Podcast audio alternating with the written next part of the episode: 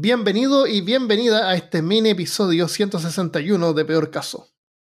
El Edo fue un tiempo de, entre el feudalismo y el Japón que conocemos hoy.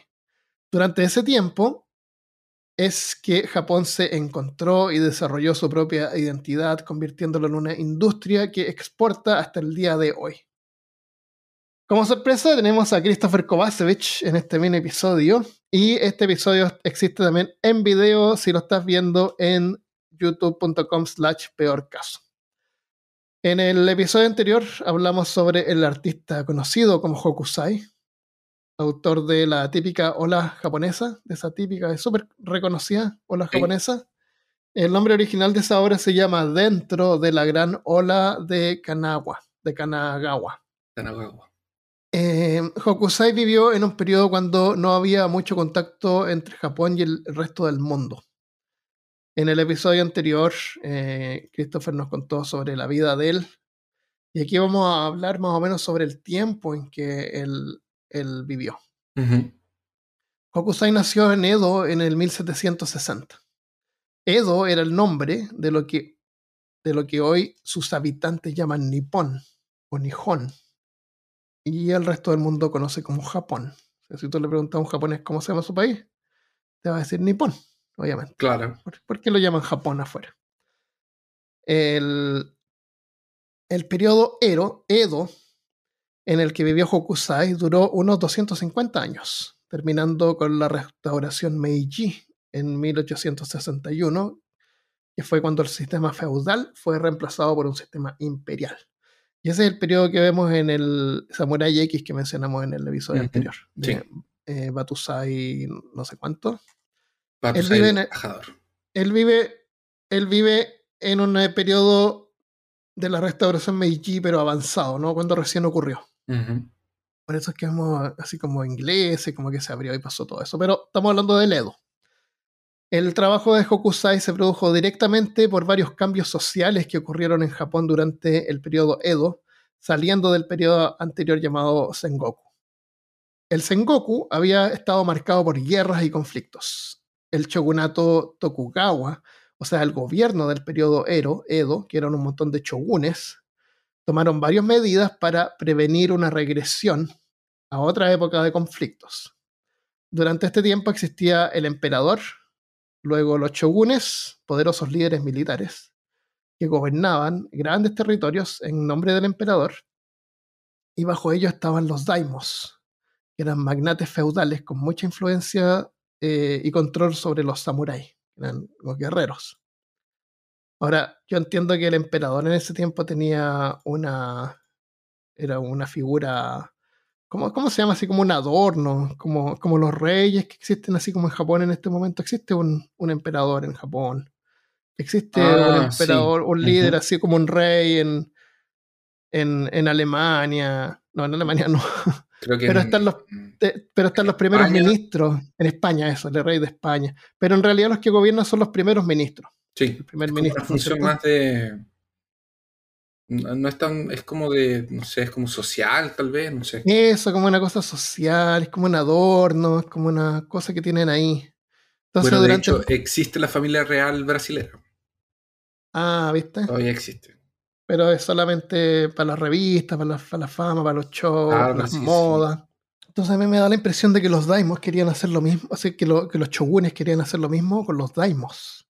Porque si los mantienen así como una cosa decorativa, en realidad pierden poder político sí. para tomar decisiones y hacer cambios, porque los shogunes eran los que querían mantener ese poder para ellos. Entonces, durante el periodo Edo, los shogunes Tokugawa prohibieron la religión cristiana y expulsaron a todos los europeos de Japón, excepto por los holandeses, como habías dicho tú, que fueron exentos porque fueron los únicos que no trataron de convertir a los japoneses. No lo trataron de convencer de nada, que no se vistieran con corbata, ni que tenían que creer en Jesús ni nada, nada. Pero igual el contacto de Holanda era limitado. Igualmente el contacto con los vecinos de Japón, China y Corea. Los Tokugawa también requirieron o forzaron a los señores feudales, los daimos, que gobernaban las provincias, que mantuvieran dos casas, una en Edo, que era la capital, y otra en su provincia original. Entonces se esperaba que el daimo viajaba, viajara frecuentemente entre esas dos residencias, que fuera a visitar su residencia en el lugar donde, en la provincia donde ellos gobernaban, pero su familia se mantenía en Edo todo el tiempo. Ya. solamente el daimo viajaba. Las, las, residencias de los daimos eran espléndidas y opulentas, y cuando viajaban entre sus casas los hacían ostentando mucho lujo y con una gran comitiva de samurái, que cabe notar que eran generalmente solteros, samuráis solteros, en familia. De esta manera, los Tokugawa mantenían el poder de los daimos controlado. No fuera que se le ocurriera alguna idea extraña por ahí, ellos sabían que su familia estaba en Edo. Se lo tenían como como prisionero ahí, como... Sí, sí, sí, sí.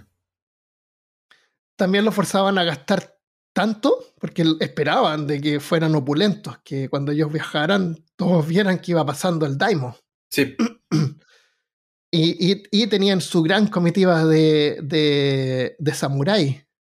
Eso era para hacerlos gastar dinero, para forzarlos a gastar dinero. Por eso tenían que mantener sus casas en, en, con lujo, para que no tuvieran dinero para poder financiar y crear una especie de, armada que podría desafiar a los shogunes. Claro.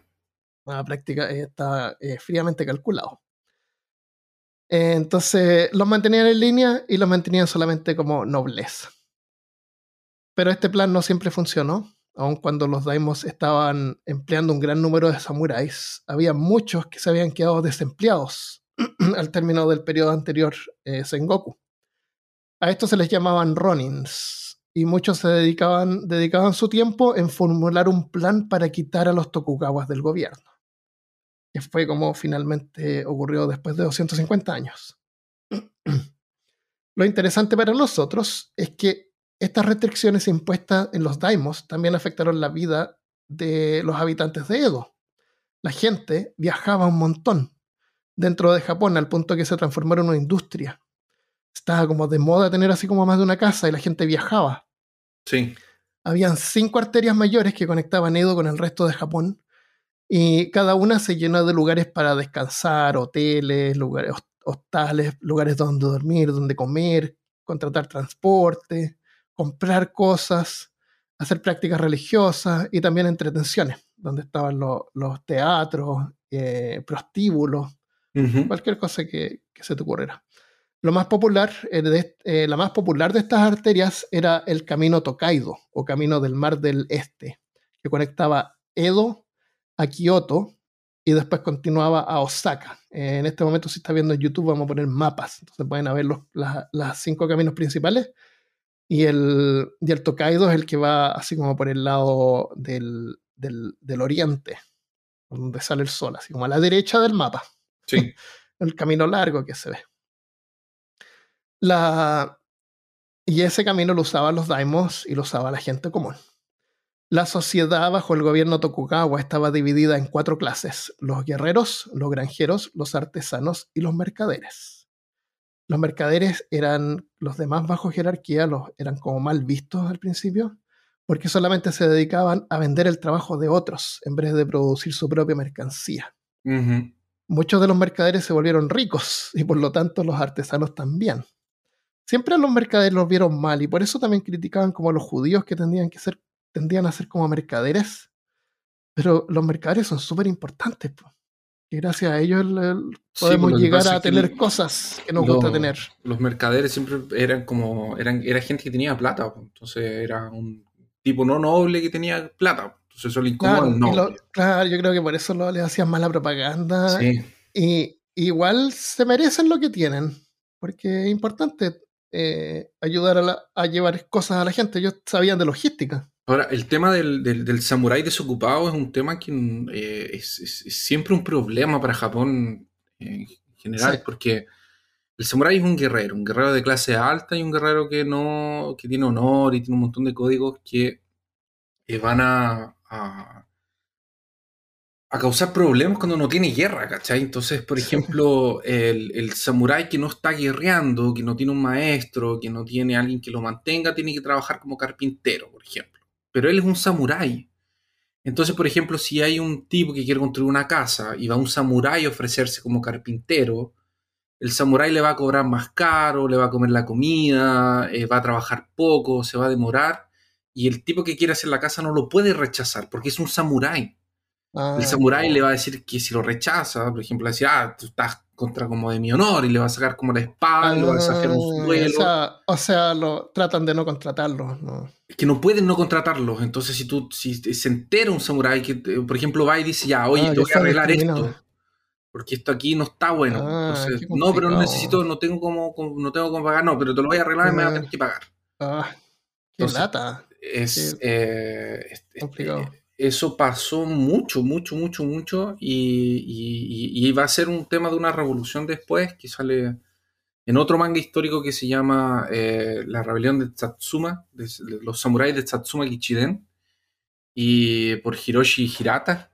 Y, mm, es un manga histórico bien bueno, y lo recomiendo harto, que eh, retrata un poco esa parte qué pasaba con los samuráis y cómo, lo está, cómo eh, la gente em, de, los... Eh, de, de, justamente ese, ese, juego de casas, ese juego de, cómo querían tratar de quitar el poder una, una familia a otra y qué tipo de maniobras usaban para eso. Y muy, muy generalmente eran cosas que no podían rechazar, así como construir una, no sé, pues, eh, hacían que la familia real fuera al territorio de una casa. Y, los, cuando la familia real iba tenían que reformar, tenían que construir, y no tenían plata para eso. Entonces hacían que se quebraran. No importa. Que no, tuvieran cómo, entonces que se ah. endeudaran, y eso les iba disminuyendo poder. Claro. Eh, los obligaban a hacer y así van como. Como... Es como, como, estamos haciendo con Rusia ahora, debilitándolo económicamente. Claro, los debilitáis económicamente y, los, al final terminan sin, sin, mm. otra opción. Qué lata, entonces como que yo te digo, oye, tengo un, un jardinero. Como me dice, ah, qué bueno. No, pero es un samurái. Ah. Sí. O por ejemplo, no sé, pues los samuráis eran personas que estaban eh, acostumbradas al combate, al entrenamiento, a tener otro tipo de vida. Entonces, cuando los dejas ociosos, por ejemplo, una costumbre que, se, que ellos optaron era salir en las mañanas antes de que saliera el sol y empezar a golpear un palo de madera con uno de sus con estos palos de, estas espadas de entrenamiento. Ay, qué odiosos. Entonces uno, entonces entre ellos en, en, el, como en el barrio se empezaban a escuchar y cuando uno se levantaba la mañana y gritaba así como ¡ah, ah, ah, ta, ta, ta, ta! Para descargar su, su rabia, su impotencia, su energía. Ahí los otros empezaban a despertar también y empezaban así como tac, tac, tac. Y al final estaba como todo el... Había un montón de samuráis en casas distintas. apuesto que eran populares y todos los querían. Pero claro, pero nadie les podía decir nada porque eran samuráis. Claro. Bueno, en el, estamos hablando de los caminos entonces. los caminos estos se llenan de, negocios y cosas. Y la clase media floreció en Japón en este tiempo. Gracias a toda la industria, intercambio de gente viajando para todas partes y manteniendo varias residencias. La visita del Daimo y su gran corte de samuráis, que recordamos eran solteros, también afectaba a la ciudad. Y esto generó otra industria, la industria del placer y entretenimiento para satisfacer a esta gran cantidad de visitantes sea, llegaban un montón de hombres solteros.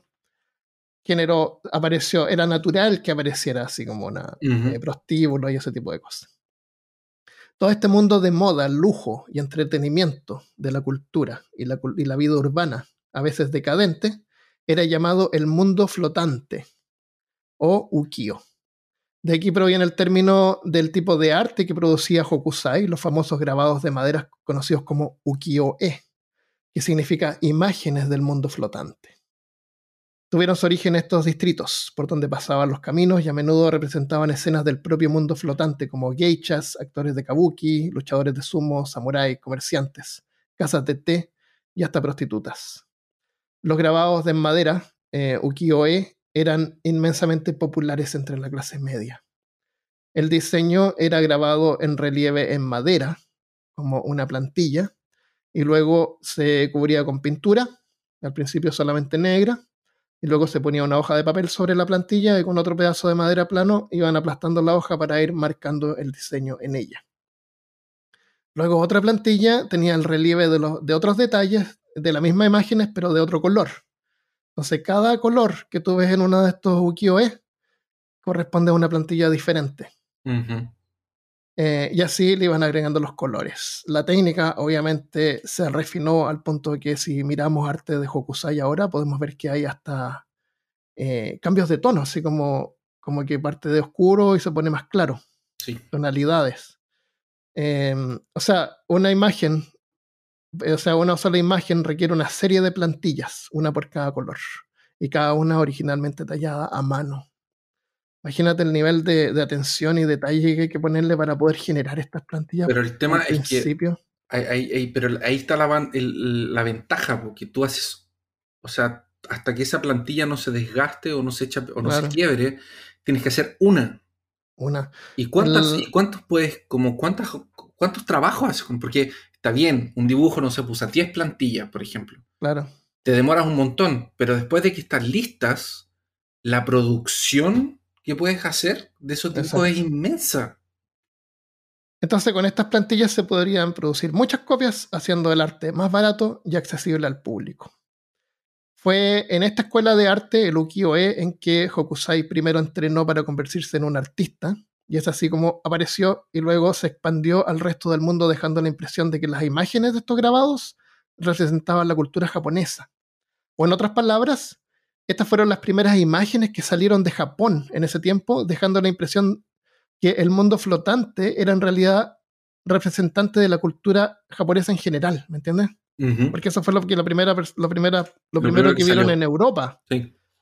Entonces, ese fue el primer arte popular con un marcado estilo que podemos ver hasta el día de hoy en anime, en anime y manga. Entonces, ocurrió, en mi opinión, algo así como cuando, el, cuando la realidad imita la ficción. Porque esto fue lo primero que vieron los europeos. ¿Me entiendes? Y se vendía. Entonces siguieron produciendo eso.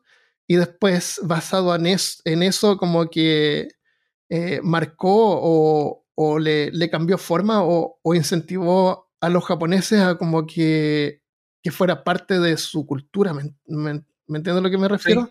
No fue al revés, fue como que gracias a eso, esto es japonés, así que esto somos nosotros. Esto es lo que es. Eh, y mucho se lo debemos a Hokusai, que estuvo en el centro de esa revolución artística. Si quieren saber más sobre este artista, en el episodio anterior, el 160, eh, hablamos más sobre él. Eso es, este episodio corto, eso es. Pero era eso, el episodio Aero, los caminos, y cómo eh, apareció esta, se generó esta industria. Sí, y al, fin y al cabo, ¿quién, ¿quién demonios era Eduardo? ¿Quién es Eduardo? ¿Eduardo Hokusama? No, porque es del, del Edo. Ah, Edo. ¿Quién era Edo? Claro. Al final, ¿quién era Eduardo? ¿Quién era Edo? Claro. Sí. Bueno, al final los samuráis eh, se lograron juntar, se organizaron, se quitaron su rabia, se organizaron lo suficiente para de, eh, sacar a los chugones. Eso, es una rebelión en contra. Eh, entonces, no las cosas no son ni buenas ni malas. para mucha gente este periodo fue un, periodo bueno. imagínate vivir durante esos 250 años donde tú vas por los caminos y está lleno de tiendas y cosas entretenidas, y tú trabajas y tu familia tiene un hotel, qué sé yo, o un restaurante que están parte así como de, de los animes están propios. El, em, y después las cosas cambiaron. El Japón se abrió y entró ya el mercado europeo y, debe haber sido también fascinante para los habitantes eh, poder acceder a todo este contenido extra que había ahora. Así que bien por Japón. Bien, muy bien. Ya, lo dejamos hasta acá. Esto es. Dejamos hasta acá. Mini. Muchas gracias por ver y escuchar. Eh, comparte este podcast si te gustó. Y nos vemos la próxima vez. Adiós. Chao.